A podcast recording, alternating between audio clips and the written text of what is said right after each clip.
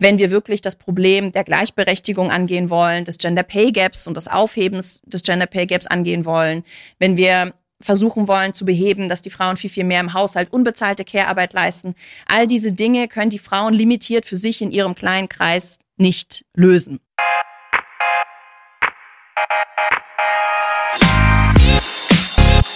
What the Finance ist gleichberechtigte Geldanlage. Und brauchen wir einen Finanzpodcast nur für Frauen? Herzlich willkommen bei What the Finance, dem Finanzpodcast für Frauen von und mit der Brigitte Academy. Mein Name ist Laura Heyer, ich bin Redakteurin und Finanznewbie. Wir bringen für dich alle zwei Wochen Finanzen auf den Punkt.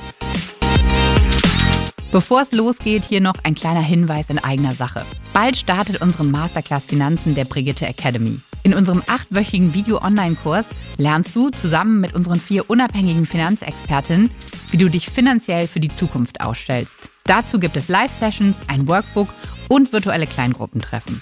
Klingt spannend? Dann schau doch einfach in die Shownotes und geh auf brigitte.de slash masterclass.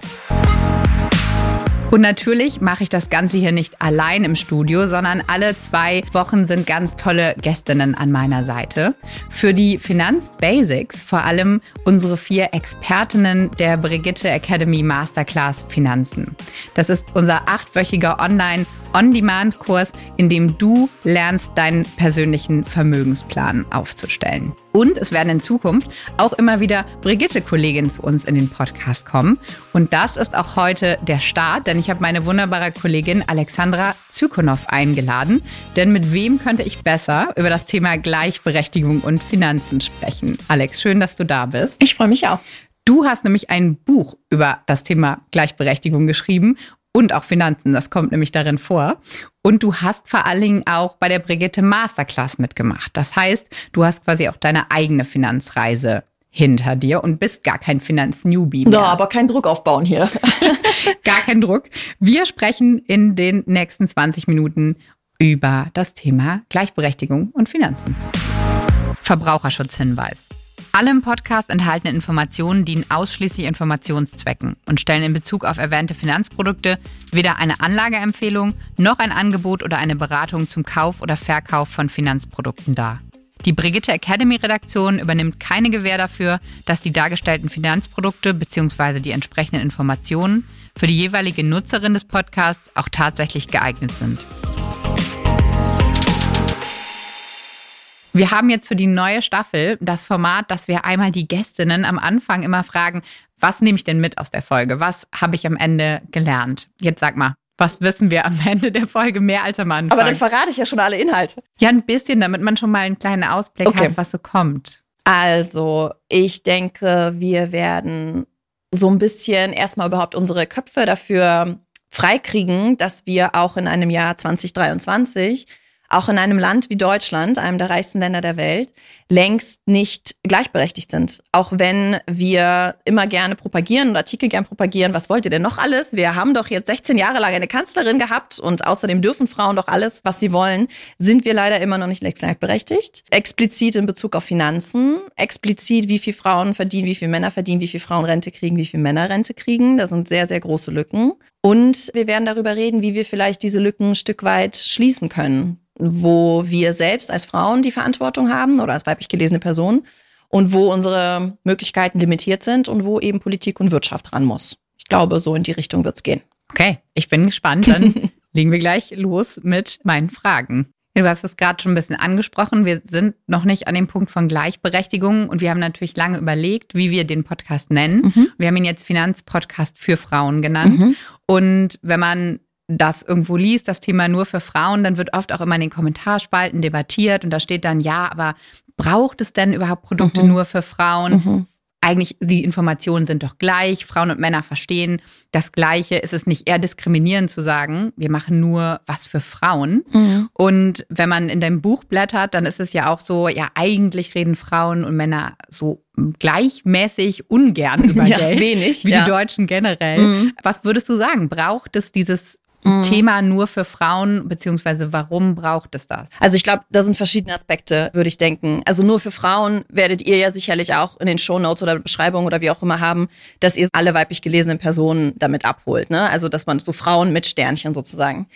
Und ja, ich weiß, was du meinst. Ich verstehe auch die Denkweise. Ich habe mich das auch manchmal gefragt, dass ich denke, was heißt denn jetzt so ein Finanzprodukt für Frauen? Ist es dann jetzt pink mit Blümchen oder irgendwie so ein Schwachsinn? Mhm. Das heißt, es ist nicht diese rosa hellblau Nummer. Dass es da nicht abdriften darf, ist klar. Nichtsdestotrotz glaube ich, dass gerade bei Produkten, zu denen Frauen oder weiblich gelesene Personen der Zugang über Jahrzehnte oder ehrlicherweise fast Jahrhunderte verwehrt wurde, sind die Barrieren für Frauen, mit Finanzprodukten in Kontakt zu kommen, viel, viel höher und viel, viel größer. Und dementsprechend braucht es auch andere Ansprache. Und damit meine mhm. ich nicht, wie gesagt, rosa mit Blümchen, sondern du musst im Grunde tatsächlich, wenn Frauen einen viel, viel geringeren Zugang hatten zu Finanzbildung, musst du dementsprechend auch bei Wortwahlen und Begrifflichkeiten und Definitionen ganz anders ansetzen. Und du musst völlig andere Lebenswelten, denke ich, bei Finanzprodukten mitbringen, gerade für Frauen als für Männer. Also jetzt an so einem Beispiel, ich weiß, wir haben vorhin darüber geredet, als ich das allererste Mal mich anfing mit Finanzen zu beschäftigen, mit Anlagen, hm. habe ich immer wieder den Satz gelesen, na ja, aber Aktien und ETFs und noch nicht mal ETFs, Aktien und Depot machen erst Sinn ab 10.000 Euro aufwärts. Find mal eine Frau. Genau, find mal eine Frau. Und ich meine, das zeigen ja auch Statistiken. Also ne, aktuell in Deutschland zwischen 30 und 50 verheiratete Frauen haben ein Nettoeinkommen von weniger als 1000 Euro. Und das ist so find mal Frauen irgendwie in ihren 30ern oder 40ern, die jetzt ad hoc 10.000 Euro haben. Das heißt, wenn du solche Sätze zum Beispiel hast, in ganz vielen Finanzprodukten primär für Männer formuliert, schließt du damit ganz viele Frauen aus, mhm. weil ihre Lebenswelten andere sind. Weil sie dort in Teilzeit arbeiten meistens, weil sie Familien haben, weil sie reduziert haben. Das heißt, das, ne, das, das Geld, was sie zur Verfügung haben, ist ein völlig anderes. Die Lebenswelt, in der sie drinstecken, ist eine völlig andere. Mhm.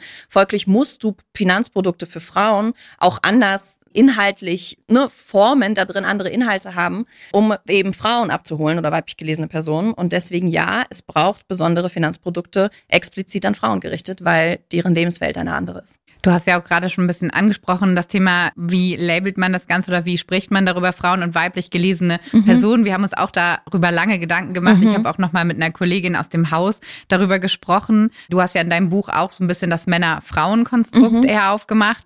Die Kollegin hat beispielsweise gesagt, wir könnten auch Flinter mit ansprechen, mhm. also Frauen, Lesben, Inter, Non-binäre, Trans- und Agender-Personen. Mhm. Wie hast du es für dich im Buch geregelt oder wie findest du den Umgang generell damit? Wie sollte man darüber sprechen? Ja, also in meinem Buch, wir sind doch alle längst gleichberechtigt, ist es so, dass ich sehr, sehr viel aufzeige, wie patriarchale Strukturen in unserer Gesellschaft arbeiten. Das klingt immer wahnsinnig hoch äh, aber ich breche es immer herunter und zeige auf, wie ganz oft wir in diesen rosa-hellblau-Fallen denken. Und um immer wieder aufzuzeigen, wie ungleichberechtigt wir immer noch leben, muss ich immer wieder in dieses Konstrukt typisch Frau, düdede, typisch Mann, düdede, um quasi aufzuzeigen, wie das Patriarchat arbeitet. Also wie es mhm. immer wieder die typisch, also Männer oder männlich gelesene Person bevorzugt und Frauen oder weiblich gelesene Person benachteiligt. Das heißt, ich muss immer wieder dahin abdriften, um es offen zu legen. Ich schreibe aber in der Einleitung explizit am Anfang, hey, ich rede von Männern und Frauen, aber natürlich haben wir verschiedenste Geschlechtsidentitäten und wie Jan Böhmermann immer so schön sagt, meine sehr verehrten Damen und Herren und alle dazwischen und alle außerhalb, sind sämtliche Geschlechtsidentitäten mitgemeint und sollen sie auch. Aber aber ich muss immer wieder Männer und Frauen als solches formulieren, um es klar aufzudröseln, wie das Patriarchat die einen bevorteilt und die einen benachteiligt. Aber ich versuche es immer aufzufangen, indem ich sage, Frauen und alle weiblich gelesenen Personen und mhm. Männer und alle männlich gelesenen Personen. Ja, wenn man sich die Studienlagen oder die Studien generell ja beispielsweise anguckt, dann ist da ja auch immer nur dieses Konstrukt Männer und Frauen. Ne? Mhm. Also das Thema, wie, wenn man sich zum Beispiel als Frau identifiziert, mhm. aber nicht das entsprechende Geschlecht hat, mhm. wie man dann auch mit dem Thema Finanzen umgeht, ich weiß gar nicht, ob das einen Unterschied macht, ob es da Entwicklungslinien gab. Vielleicht habt ihr diese Erfahrungen gemacht oder wollt sie gern mit uns teilen? Wir lernen ja auch immer nur dazu. Also schreibt uns gern in die Kommentare oder uns an den Brigitte-Channel auf Instagram, wo auch immer ihr wollt, wie eure Erfahrungen damit sind oder wie ihr das Verständnis dafür habt. Das ist ja auch ein ganz großes Problem überhaupt von wissenschaftlichen Studien, dass es ja immer aufgedröselt wird. Es gibt Männer, ne? wie haben das ja. Männer und wir erleben das Frauen, wo du dir auch denkst, okay, aber das heißt, es wird nie abgefragt, wie sehen das andere ne, Geschlechter und ja. wie doll findet da eine Diskriminierung statt. Mhm. Und also da müssten wir auch viel, viel breiter uns aufstellen als immer nur dieses Binäre. Aber man muss ja als Frau ja schon fast dankbar sein, dass überhaupt nach Geschlechtern aufgedröselt wird. Aber ja, wir sind noch sehr weit davon entfernt entfernt, wirklich alle Geschlechter mitzudenken. Aber dieses rosa-blau-Ding oder hellrosa-hellblau-Ding mhm. ist ja auch beim Finanzthema immer wieder aufgeploppt. Also dieses rosa Finanzen brauchen wir. Da dieses Label, würdest du sagen, da gibt es aber einfach nochmal einen Unterschied zwischen rosa Label und für Frauen, also dieser ja, Thematik? Ich meine, das eine ist ja auch Marketing und das andere ist ja wirklich sozusagen Inhalt. Also ich, mir sträuben sich da auch immer alle Nackenhaare, wenn ich äh, Bücher sehe. Und das ist lustig, weil dieselben Unterhaltungen führen wir dann auch mit meinem Buchverlag oder mit anderen Buchverlagen von anderen Autorinnen, die feministische Bücher schreiben. Da möchte ich immer so regelrecht im Strahle kotzen und sagen, warum ist denn jetzt dieses feministische Buch schon wieder pink? So, mhm. es gibt mhm. irgendwie eine Farbpalette von unendlich vielen Farben. Also es muss nicht immer pink sein, also überhaupt nicht. Aber wie gesagt, das ist ja so ein Marketing-Ding. Wie war es für dich, also mit dem Thema Finanzen generell? Du hast dann auch bei der Masterclass mitgemacht. Mhm. Wie bist du bei Finanzen eingestiegen und hat dich das abgeholt, dass es auf vielleicht deine Lebensrealität zugeschnitten war? Mhm. Also wie ich überhaupt anfing, mich mit Finanzen zu beschäftigen, war tatsächlich die Angst. Also ich werde dafür regelrecht quasi ausgelacht, was irgendwie schon ein bisschen absurd ist. Aber ich bin jetzt 37 und ich habe wirklich mit so, ich habe zwei Kinder und mein erstes Kind wird jetzt bald zehn und mhm. ich habe wirklich, also so roundabout, als ich schwanger war das erste Mal mit 27, war ich so, okay, aber jetzt kommt dieses Kind, du musst jetzt irgendwas anfangen zu regeln für deine Finanzen. Irgendwas äh, Genau, irgendwas musst du jetzt. Und dann hatte ich mir so eine Deadline gesetzt, so roundabout, bevor ich 30 werde, muss okay. ich irgendwo bitte irgendwas abgeschlossen haben, was ansatzweise mir irgendwie für diese Rente in 30 Jahren mal aushelfen wird. Weil ich habe wirklich die, die Angst vor der Altersarmut, habe ich schon quasi dolle mit Ende 20 gespürt. Okay. Und ich kann mir. Bist du aber früher dran als. Ja, ich kann mir vorstellen, das liegt vielleicht, also ganz sicher auch an dem, wo wir herkommen und wie so die finanzielle Situation bei uns in den Familien war, als wir selbst klein waren. Okay. Und ich komme ja aus der ehemaligen Sowjetunion, das heißt, wir sind nach Deutschland gekommen, da war ich acht. Folglich, es war in den 90ern, war Arbeitslosigkeit ein sehr großes Thema und auch für meine Eltern ein sehr großes Thema, wenn du migrantische Wurzeln hast. Das heißt, wir lebten nicht in Saus und Braus, sondern Geld war ein ständiges Thema. Hm. Also, ne, ich habe das zwar als Kind nicht gefühlt, als ob mir jetzt so finanziell jetzt wirklich Sachen fehlten und wir uns Sachen nicht leisten konnten. Aber ich wusste schon, ne, Dinge wie, keine Ahnung, so Klassenfahrten, ja, das ging. Aber so, wenn dann irgendwelche Freundinnen in der achten, neunten, drei Wochen nach England gegangen sind für so einen Sprachkurs oder so, da wusste ich, das wird bei uns nicht drin sein. Okay. Ne? Mhm. Oder also einfach Dinge, ich wusste, Geld war Thema. Ich wusste, es gab ein Jahresurlaub und darauf wurde das ganze Jahr hingespart. Mhm. Und also Geld war Thema. Und das war ständig auch Thema in Bezug auf Alex, du musst später unbedingt gut verdienen. Du musst später unbedingt was ich damit sagen will, ist, es war Thema, dass Geld wichtig ist, dass wir davon nicht genug haben oder andere mehr haben. Und ich wurde immer sehr darauf gedrillt, du musst dich unabhängig machen, du musst gut verdienen können, du willst nicht in irgendwelche finanziellen Fallen abrutschen. Folglich, als ich dann Mitte, Ende 20 war, war diese Angst da, jetzt kriegst du selbst Familie, jetzt kriegst du selbst Kinder, du musst dich jetzt irgendwie finanziell aufstellen. Und deswegen glaube ich, war diese Angst bei mir doll vorhanden. Und wenn man aber in einer Familie aufwächst, wo eigentlich alles recht gut gesittet war und der Papa vielleicht der Ernährer war und alles war fein und die Mama war eher dann so die Teilzeitverdienerin oder die gar nicht Verdienerin und eigentlich war alles so fein, könnte ich mir vorstellen, dass man sich damit nicht so beschäftigt. Aber das ist dann umso fataler, weil dann rutscht man ja gerade als Frau später in den 30ern ab und ist dann wieder die Teilzeitmutti oder die gar nicht mhm. arbeitende Mutti, ich überspitze jetzt, und stellt seine Finanzen nicht auf. Und dann landen wir bei Statistiken wie aktuell, dass eine Frau in Deutschland im Schnitt 800 Euro Rente kriegt. Ja, und ich finde es total abgefahren, weil die Armutsgrenze liegt irgendwie bei 1100 ja. irgendwas Euro ja. in Deutschland. Das heißt, es liegt sogar noch mal darunter mit ja. 817 Euro oder sowas. Das fand ich echt schockierend. Und da sind wir halt bei den Lebenswelten, wenn Frauen eben viel, viel weniger verdienen per se, weil wir so erzogen wurden und das sozusagen in uns reingelegt wurde, dann müssen diese Finanzprodukte Frauen auch anders ansprechen und müssen genau diese Themen thematisieren und klar machen, hey, wir wissen, du hast jetzt nicht 10.000 Euro, aber alles gut, das bedeutet nicht, du bist raus, sondern es gibt Produkte für dich und wir können dich ansprechen, wir wissen um deine Lebenswelt, so und so kannst du es machen. Und diese Thematik, dass man ja immer anfangen kann. Ne? Also mhm. ist ja bei allem klar, man hätte früher anfangen können, ja. logischerweise, aber man hat auch jetzt noch die Chance zu starten. Ich fand das auch total mindblowing, sich zu überlegen, dass wenn man dann in Rente geht mit lass es 67 sein, dass du dann ja auch noch hast. Also selbst wenn mhm. du jetzt nicht nur sparst, sondern auf irgendeine Form privat anlegst, dann nimmst du ja nicht plötzlich alles Geld und ja. hast das dann, sondern ja. du hast noch Zeit, einen weiteren Horizont einfach noch Geld anzulegen. Ja, das fand ich auch spannend. Also das ist ja auch immer wieder, was ich lerne, also gefühlt lernt man das ja, also man kriegt sehr, sehr viel Information, auch in der Masterclass, aber gefühlt bin ich dann so, ich gucke mir jetzt nochmal dieses eine Video an und dann lernt man ja plötzlich, obwohl man das sich zum zweiten Mal anhört, Details, die man dann irgendwie vergessen hatte mhm. oder überhört hatte oder so. Und das fand ich auch ganz spannend, weil ganz oft ne, sind dann in den Masterclasses ja verschiedenste Frauen ne, in den 30ern, 40ern oder auch 50ern. Und teilweise, klar, denken die, die sich dann, oh, ich bin 57, ich habe mich jetzt vielleicht von meinem Mann getrennt, ich war 20 Jahre in Teilzeit, jetzt ist es ja zu spät, ich bin raus. Und das fand ich auch so schlau, dass immer wieder thematisiert wird, naja, aber es ist ja nicht so, dass du nur noch zehn Jahre hast zum Ansparen, sondern wenn du dann, wie du schon sagst, in Rente gehst mit 67, nimmst du ja nicht das ganze Angesparte runter, ja. sondern während du in Rente bist, ist dieser Batzen ja noch da. Und der es arbeitet ja immer noch weiterhin für dich, obwohl du schon in Rente bist. Das heißt, das Rentenzeitfenster ist ja immer noch ein Zeitfenster, wo das Geld für dich arbeiten genau, kann. Ja, so, selbst wenn du Zeit. erst zehn Jahre vorher angefangen hast, was zurückzulegen. Das fand ich irgendwie auch ganz mindblowing für einen selbst. Das nimmt einem die Angst.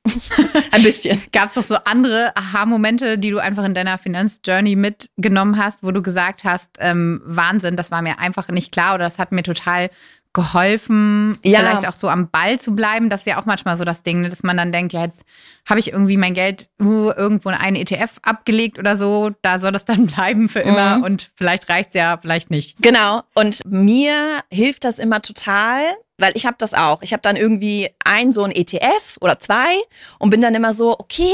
Und ich habe dann angefangen mit irgendwie 75 Euro in den einen und dann so 50 Euro in den anderen reicht mir das? Also ich war immer so, ich mache zwar irgendwas, aber reicht das, was ich da irgendwie mache?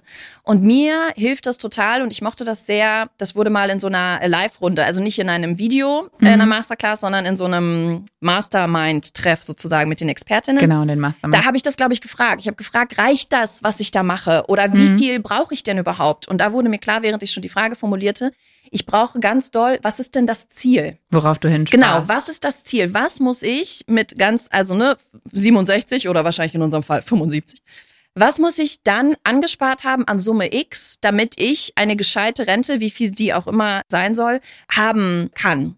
Und dass da konkrete Summen genannt wurden. Hm. Ich überlege jetzt, ich hoffe, ich will jetzt auch nichts Falsches sagen, was das war, aber ich weiß, es wurde irgendwie eine Summe genannt, die dann so aufgedröselt also du brauchst Summe X und du bist jetzt 37. Das heißt, du dröselst jetzt diese Summe, die du brauchst, X auf quasi 30 Jahre mhm. auf und dann jeweils geteilt durch zwölf Monate. Und dann kam einfach eine Summe heraus, die ich dann also ab jetzt beginnend jeden Monat zurücklegen muss, muss. Genau, um auf diese Summe zu kommen. Ja. Und das hilft so sehr, weil ich dann so, ich habe dann so ein Ziel vor Augen. Und diese Summe ist halt je nachdem, wie deine Möglichkeiten sind, auch unterschiedlich. Und ne, auch da muss man, eine Alleinerziehende wird völlig andere Summen, wenn sie überhaupt welche hat, zur Verfügung haben, als jemand, der irgendwie, ne, vielleicht Vollzeit arbeitet und am besten noch der Partner Vollzeit arbeitet und beide am besten noch erben oder so. Ja. Das ist ja auch schon so absurd, dass man all diese Dinge privat vorsorgen muss und nicht der Staat irgendwie eingreift und Alleinerziehende zum Beispiel finanziell besser äh, unterstützt oder sie zumindest nicht so stark besteuert wie ein Single ohne Kind. Aber gut, andere Themen wie Ehegattensplitting würde hier zu weit führen. Kommt Aber, bestimmt auch genau, noch. Kommt auch das Rechenbeispiel, was du eben angesprochen hast, sprechen wir mit Lisa auch nochmal in gut. der Folge zur Rente. Da wird explizit nochmal durchgerechnet, wie du dann auf deinen quasi ja. Sparbetrag Aber kommst. so diese Summe am Ende zu haben und zu wissen, das ist mein Ziel und das aufgedröselt in die vielen, vielen Monate, die ich bis dahin habe, das hat mir total geholfen, mhm. weil ich wusste, okay, das muss ich jetzt also machen. Und wenn du das aufdröselst, erscheint es einem auch machbarer, als wenn du weißt, um Gottes Willen, ich brauche aber irgendwie, keine Ahnung, 250.000, wie soll ich das denn hinkriegen? Aber wenn du das aufdröselst in die Monate und dir überlegst, ah ja, okay, aber so mit Roundabout vielleicht mit, weiß ich nicht, ein paar hundert Euro, wenn man sie denn hat, jeden Monat, ist das ja sogar machbar, dann nimmt das einem die Angst. So war es zumindest bei mir. Ja, das kann ich mir total vorstellen. Also gerade diese, dass man ein konkretes Ziel hat, ja, ist ja auch immer ein Thema. Aber wenn man das hat, das finde ich auch noch einen total spannenden Aspekt, wenn es um Frauen und Finanzen geht und auch Gleichberechtigung, dass Frauen ja anders wahrgenommen werden, wenn es um das Thema Geld geht oder mhm. wenn sie über Geld sprechen, mhm. nämlich tatsächlich öfter als unsympathisch. Ja. Und ich finde, das merkt man ja auch manchmal an sich selber, so mehr Gehalt zu fordern mhm. oder selbst mit anderen Leuten über das eigene Gehalt, die eigenen Rücklagen zu sprechen. Da hat man irgendwie so eine Hemmschwelle. Total. Also das ist auch ein sehr deutsches Problem. Frag mich jetzt nicht wieso, in die Thematik bin ich nicht eingestiegen, aber es ist ein sehr deutsches Problem, dieses nicht über Geld sprechen wollen. Und das ist zwar bei Frauen und Männern gleichermaßen, dass sie nicht über Geld reden wollen. Ich erzähle sogar Geschichten von Frauen in meinem Buch, die eher mit Freundinnen über Affären sprechen, über irgendwie, keine Ahnung, ich weiß nicht, vaginale Pilzinfektionen werden eher okay. thematisiert als Geld. Es ist dann sofort so, oh nee, also darüber rede ich nicht mit dir. Auf jeden Fall äh, ist das ein Problem. Und dann ist es aber insofern ein Problem, als dass, wenn Frauen versuchen, das zu durchbrechen und über Geld zu sprechen, haben sie größere Hürden, die ihnen entgegenkommen, als wenn Männer es tun. Also es gibt Untersuchungen darüber, das sind verschiedene soziologische Theorien. Und eine davon heißt Role Congruity Theory. Und die besagt, dass Menschen abgestraft werden von außen also besagtes unsympathisch finden zum Beispiel, mhm. wenn sie sich nicht geschlechtertypisch verhalten. Und für Frauen Wo wir bedeutet, wieder bei Rosa und Blau Genau, werden. leider. Das sind so diese unconscious, sozusagen unterbewusste Schubladen in den Köpfen der Menschen.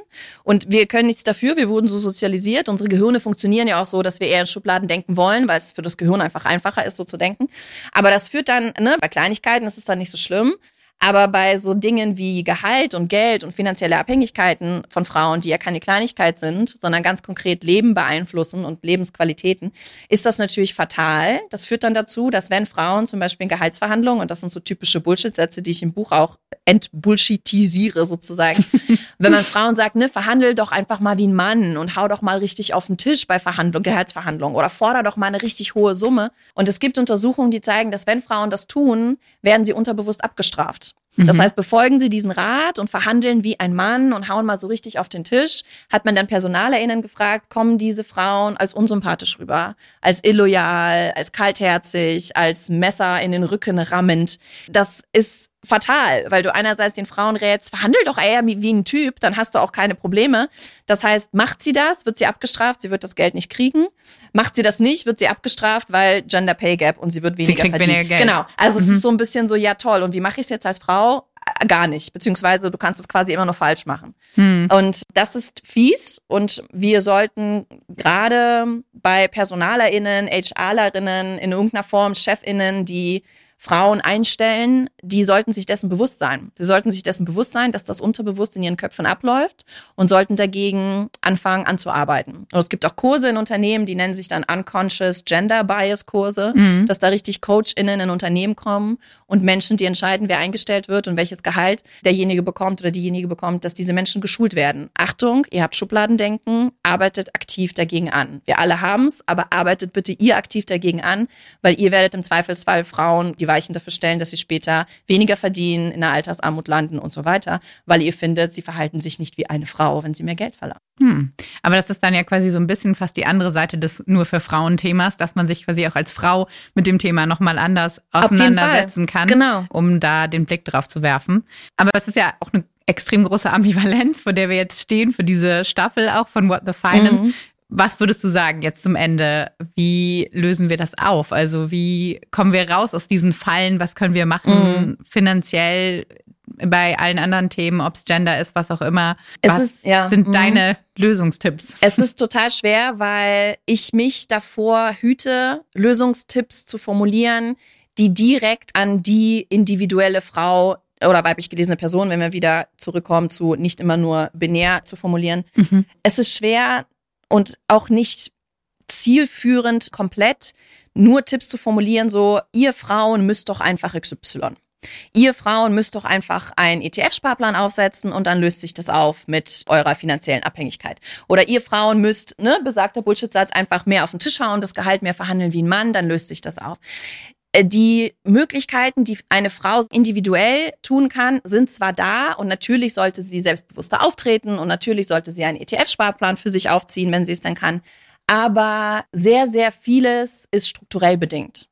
Das heißt, eine Frau kann alles perfekt und richtig machen und für sich so einen Sparplan aufgesetzt haben und für sich überlegen, ich werde später, wenn ich mit meinem Mann irgendwie das ausklamüsert habe, werde ich gleichberechtigt auftreten und er wird in Teilzeit gehen und ich bin dann die Vollzeitverdienerin und so. Das hat sehr, sehr schnell seine Grenzen. Weil im Zweifelsfall hast du dann das Pech, ne? Jede dritte, vierte Frau hat in ihrem Leben schon Gewalterfahrungen in ihren Beziehungen gemacht. Du kannst dir planen, mit deinem Partner gleichberechtigt zu leben, aber mhm. wenn das eine Gewaltbeziehung ist, wirst du das eben nicht können. Oder du planst, du wirst in Vollzeit gehen und er wird derjenige sein, der reduziert. Ihr könnt das für euch individuell festlegen und dann geht er raus und sein Arbeitgeber sagt zu ihm, ja, nee, ist nicht, dein Job ist nur in Vollzeit möglich. Hast du denn keine Frau zu Hause? Was bist du überhaupt für ein Mann? Ich oder er bekommt jetzt. eine neue Stelle angeboten. Genau, oder, er bekommt eine neue Stelle angeboten mhm. und das Team ist klein, die ganzen Ausreden, die dann kommen. Und sie will dann aber Vollzeit arbeiten und denkt dann, yeah, ich bin jetzt hier die Feministin vor dem Herrn. Und dann geht sie raus und kriegt blöde Sprüche aus der Schule der Kinder, kriegt blöde Sprüche von anderen Kita-Müttern, kriegt blöde Sprüche aus dem Büro. Was bist denn du für eine Rabenmutter? Also was ich damit sagen will, die Möglichkeiten und das Selbstbewusstsein und das individuelle Handeln einer Frau ist sehr, sehr limitiert, wenn wir wirklich das Problem der Gleichberechtigung angehen wollen, des Gender Pay Gaps und des Aufhebens des Gender Pay Gaps angehen wollen, wenn wir versuchen wollen zu beheben, dass die Frauen viel, viel mehr im Haushalt unbezahlte Care-Arbeit leisten. All diese Dinge können die Frauen limitiert für sich in ihrem kleinen Kreis nicht lösen. Das bedeutet, wenn du mich fragst nach, was muss denn passieren, damit wir irgendwie mal dahin kommen. Wollte ich sagen, wo sind die positiven Genau, News, die bitte? positiven, ja. Es geht natürlich um sowas wie das Ehegattensplitting, was zum Beispiel Frauen dazu zwingt, mehr in Teilzeit zu gehen, ihre Stunden zu reduzieren und der Mann in diesem Vollzeitfallen hängen zu bleiben. Das muss abgeschafft werden. Aber das ist Politik.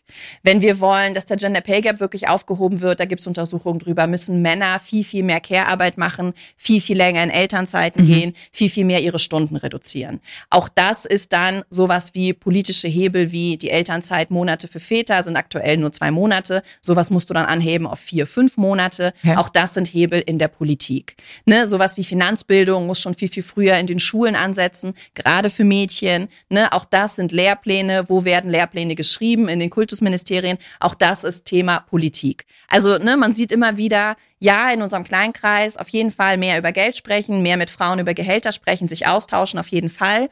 Aber dort sind einfach unsere Möglichkeiten limitiert. Alles andere muss im Grunde die Politik und die Wirtschaft regeln. Es muss Hand in Hand gehen, aber es nur bei den Frauen zu lassen, wäre einfach nicht richtig und zu kurz gedacht und würde wieder die Verantwortung zu den Frauen übergeben und dann die Opfer der Misere stehen lassen mit, bist ja selber schuld, musst du halt mehr auf den Tisch hauen. Das funktioniert nicht. Aber der Anfang ist ja dann natürlich auch trotzdem, du sagst es im kleinen Kreis, der Rest muss dann auch aus der Politik, aus struktureller Veränderung kommen. Auf jeden Fall. Zumindest wenn man seine eigenen Finanzen im Griff hat und sich damit beschäftigen kann, dann kann man ja vielleicht auch noch aktiver werden in diesen Bereichen, um dann daran zu arbeiten. Dass Auf jeden Fall. Verändert. Frauen brauchen halt Zeit. Sie brauchen Zeit, sich überhaupt hinzusetzen, sich überhaupt diese Videos reinzuziehen. Und sie brauchen diese Zeit. Das bedeutet, dass der Mann im Zweifelsfall, wenn Familie und Kinder schon da sind, in dieser Zeit sich um die Kinder kümmern muss. In den Shownotes dieser Folge findest du einen Link zu unserer Masterclass Finanzen. Dieser Video-Online-Kurs ist deine Chance, endlich deine finanzielle Zukunft zu regeln. In acht Wochen lernst du zusammen mit unseren vier Finanzexpertinnen alles, was du wissen musst, um dir langfristig ein Vermögen aufzubauen. Statt dir alles mühevoll selbst online zusammenzusuchen, bekommst du hier die wichtigsten Infos und Tipps zusammengefasst und kannst direkt loslegen. Also ne, eine Frau kann ja nicht, wenn sie so viel mehr Arbeit leistet, zu Hause unbezahlte Hausarbeit, soll sie sich dann um drei Uhr morgens einen Wecker stellen, um sich dann die, die Finanzmasterclass reinzuziehen. Das geht nicht. Sie muss diese Zeit vorher schon haben und kriegen und einfordern und die kriegt sie aber nur, wenn man dann alles andere, was sonst an ihr hängen bleibt, aktuell statistisch, Kinder, Haushalt und Co., von einem Partner, einer Partnerin übernommen wird. Ne? Das heißt, diese Zeit muss sie haben, um sich überhaupt mit Finanzen und so weiter zu beschäftigen. Und dann muss sie natürlich die Ressourcen haben, vorher einiges gescheites Geld verdient haben, um überhaupt was zu haben, was sie zurücklegen kann. Ne? Also es ist immer so ein bisschen, es ist alles strukturell miteinander verwoben. Es ist richtig, das Mindset muss auf jeden Fall vorhanden sein, aber es ist nicht nur das Mindset, was bestimmt, ob eine Frau in der Altersarmut landet oder nicht. Es sind die Strukturen. Über Mindset sprechen wir auch noch, mhm. aber wir haben jetzt schon äh, viel länger geschnackt, als ich am Anfang angekündigt habe. Alex, vielen Dank, dass du heute da warst, dass wir damit in die neue Staffel einsteigen konnten mit diesem Thema. Und euch erwartet in den nächsten Folgen noch viel spannender Input zum Thema Rente, zum Thema Depot, zum Thema in Gold investieren. Ich freue mich, wenn ihr auch in der nächsten Folge wieder mit dabei seid. Bis dann. Diese Folge ist eine Produktion der Brigitte Academy. Die Audioproduktion kommt von Dennis Krüger. Die Umsetzung lag bei Mandy Pad, Simon Prehm, Rashid Payam, Sarah Gutbrot, Christoph von Gülich und Kai Nüske. Das Grafikdesign kommt von Markus Schwager. Und bei der Konzeption und Umsetzung haben Sarah Wendelborn, Anne Kästner, Cindy Pusch, Hanna Griesenberg, Marie Schümann und Robin Aldag unterstützt. Und ich bin Laura Heyer, eure Hostin. Bis bald.